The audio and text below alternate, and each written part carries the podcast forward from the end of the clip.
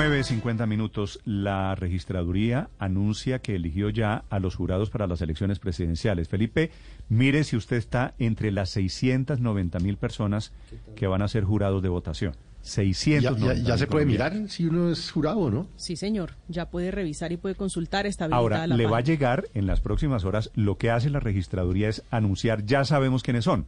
Entonces le va a llegar en las próximas horas la información, la notificación. Usted, señor Zuleta, es jurado en tal mesa de votación. O si no le llega, pues es que no es. Y hay unos criterios, cambiando nuevamente a los jurados. Estamos a 15 días de las elecciones. Anuncia la registraduría que vendrá capacitación con la esperanza de que no se repita el desorden de las parlamentarias de las elecciones de marzo pasado. Alejandra Barrios es la directora de la MOE, la misión de observación electoral. Alejandra, buenos días. Muy buenos días, Néstor, y muy buenos días a todos los que están escuchándonos hoy en Blue Radio. ¿Qué tan tranquila o intranquila usted está con el tema de los jurados a estas alturas en víspera de elecciones, Alejandra? Néstor, pues le cuento que ayer hubo una sesión con el magistrado Lazo, de donde está la registraduría. Usted sabe que se hizo una acción popular solicitando un registrador ad hoc. El día de ayer el magistrado Lazo había hace una semana señalado que decretaba una serie de medidas todas referentes al acceso a la información, no solamente para eh, las organizaciones políticas, sino también para los medios de comunicación, para las organizaciones de observación electoral. Ayer se hizo una revisión, seis horas estuvimos revisando toda la información. Eh, la verdad, después de la reunión de ayer, nosotros tenemos muchísima tranquilidad. Vimos que la registraduría había adoptado una serie de medidas de mejora no solamente para los sistemas, porque ahora que usted le dijo a Felipe, revise a ver si usted sí quedó o no como Sí. jurado de votación, ese fue uno de los problemas. Digamos, tuvimos diferentes software que no funcionaron bien el día de las elecciones, que no funcionaron bien antes de las elecciones. Entonces, ayer se hizo toda esa revisión, casi 700 mil jurados de votación, a todos se les va a hacer capacitación. Hay dos opciones de capacitación, está la presencial, los que no la puedan hacer presencial, está el módulo virtual, pero se va a insistir en la capacitación presencial y se modificó la priorización de quiénes son seleccionados jurados de Ah, votación. Pero vamos, pero vamos por partes, Alejandra, si le parece. ¿Cuándo van a saber? Es decir, estamos a 15 días, 15 días largos, las elecciones son de este domingo en 15 días, y todavía no sabemos quiénes son los jurados de votación. ¿En qué momento las 700 mil personas saben que van a ser jurados? No, ya empieza a pasarse la información porque se hace por notificación. ¿Pero desde Se hoy? Sí, ya empieza a enviarse. Lo que la registraduría nos señaló es que ya, inclusive creo que ya debe estar, de acuerdo a lo que se informó ayer, en la página web de la registraduría, ya debe estar el link habilitado para que uno pueda revisar si está dentro de los jurados de votación. Eh, además de eso, llegan las ¿Dónde, notificaciones. ¿Dónde puedo consultar yo en este momento en si soy jurado? registraduría, yo creo que vale la pena buscar en elección, en registraduría, eh, registraduría.gov.co, en la página de la registraduría y me imagino que si no está habilitada ahora, ya está habilitada en horas de la tarde, la página de consulta de jurados de votación, que ese es uno de los compromisos. Entonces, entonces primero que la comencemos a rezar para que la página de la registraduría no se caiga. Si no se cae la página de la registraduría, ahí me dice, usted, señor fulanito de tal, es jurado o no es jurado. Ahí le debe, si uno pone el número de cédula, le debe aparecer que si es jurado o no es jurado de votación con el número Pepe de cédula. Pérez, usted es jurado. Sí. ¿Qué, Ese es uno de qué los debe, mecanismos. qué debe pasar enseguida? ¿Me llaman a un curso de capacitación? Le llega la información, llega también notificación. La notificación llega por varias vías. Una puede llegar la notificación a través del mail, que es quienes han entregado las direcciones electrónicas porque han hecho algún trámite en la registraduría, entonces les va a llegar vía mail. La otra forma es a través de las mismas empresas donde trabajan, donde llega la notificación, es decir, para los profesores, para ustedes en Blue Radio, si Blue pasó eh, toda la lista de las personas que trabajan allá. A Blue se les va a informar quiénes son las personas seleccionadas para ser jurados de votación, entonces ellos también les van a informar a ustedes quiénes quedaron seleccionados porque a ellos también se les notifica. Y a las organizaciones políticas que inscribieron eh, jurados de votación, a- se le entregan las notificaciones a las organizaciones políticas Sí, para que pero- estos pero- a su pero, vez doctora las Barrios, repartan. Parte de la dificultad que se tuvo en las elecciones en el ejercicio del 13 de marzo es que esa citación para capacitar a los jurados no es obligatoria. De estas reuniones, de la experiencia que queda, ¿sacaron algo? Digo, ¿van a ser obligatorias las capacitaciones, la formación en jurados? No puede ser obligatoria y no puede ser obligatoria porque en el código electoral se señala que es una capacitación, digamos, no se señala la obligatoriedad de la capacitación. Pero lo que nos señaló la registraduría que iba a hacer es habilitando solamente la presencialidad en la que eh, se va a buscar que los jurados de votación asistan, que la citación sea cumplida. Eh, y queda para aquellos que no puedan asistir la opción de las capacitaciones virtuales, pero sí se va con todos los medios y los recursos que tiene la registraduría, eh, buscar la forma de garantizar que las capacitaciones sean virtuales.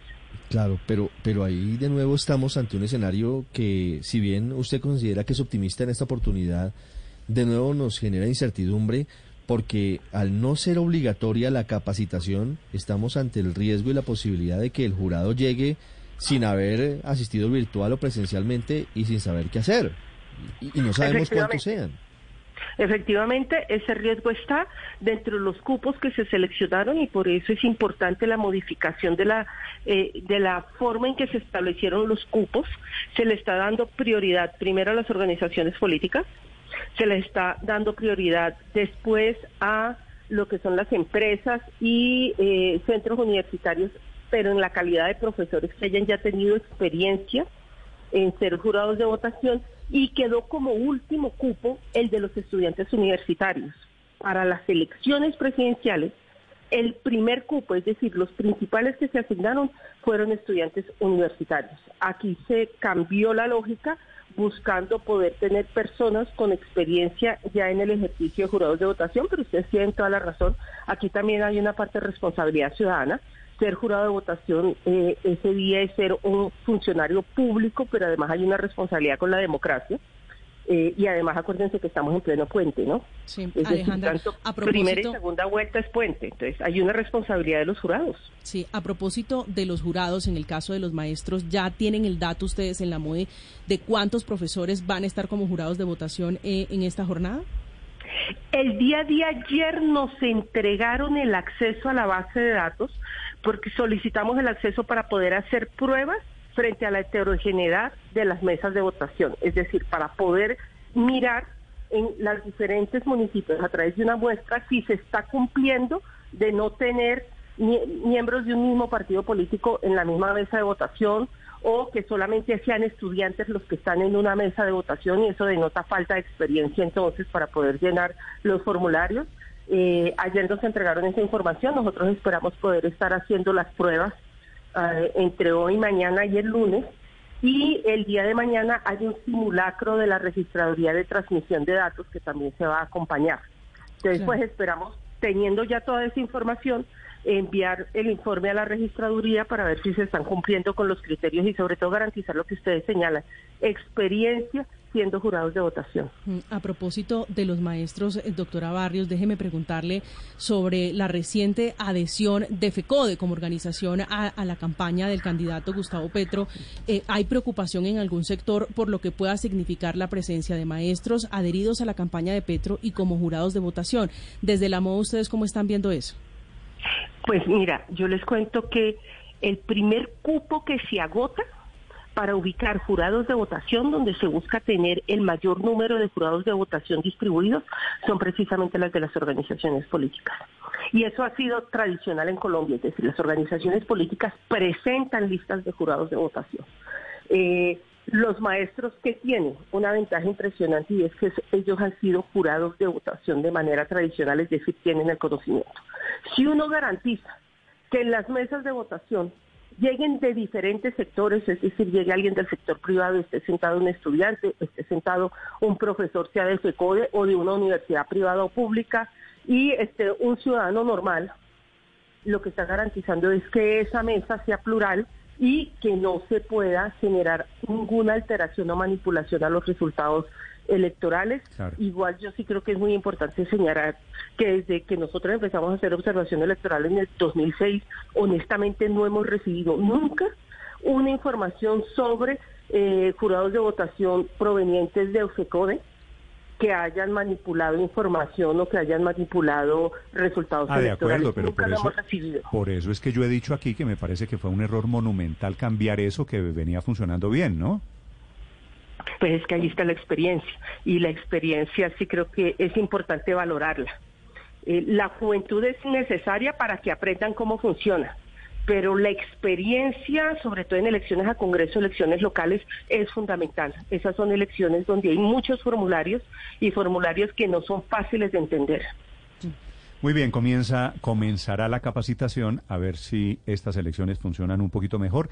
Me alegra su optimismo. Yo no lo soy tanto, Alejandra.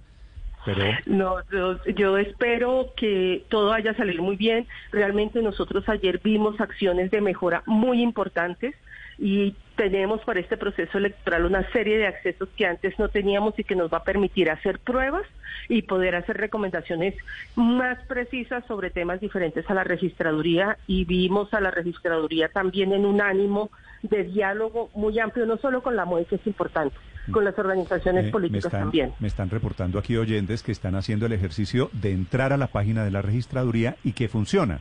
Uno pone el número de la cédula y la registraduría le dice, usted no es jurado de votación, que es lo que me acaba de decir a mí. O usted sí es jurado de votación, que le va a decir a 690 mil personas. Sí, entonces, bueno, estamos empezando bien, entonces arranca bien el optimismo. Vamos esperando a ver cómo van las pruebas de los días, porque además se modificaron los criterios de carga para mayor número de personas consultando en el mismo minuto, que fue parte de lo que ayer se explicó que había fallado. Vale. Alejandra, gracias. No, ustedes muchísimas gracias, espero, Espero que me contagie su optimismo. Muchas gracias y feliz día. Lo mismo, usted feliz día. Estás escuchando Blue Radio.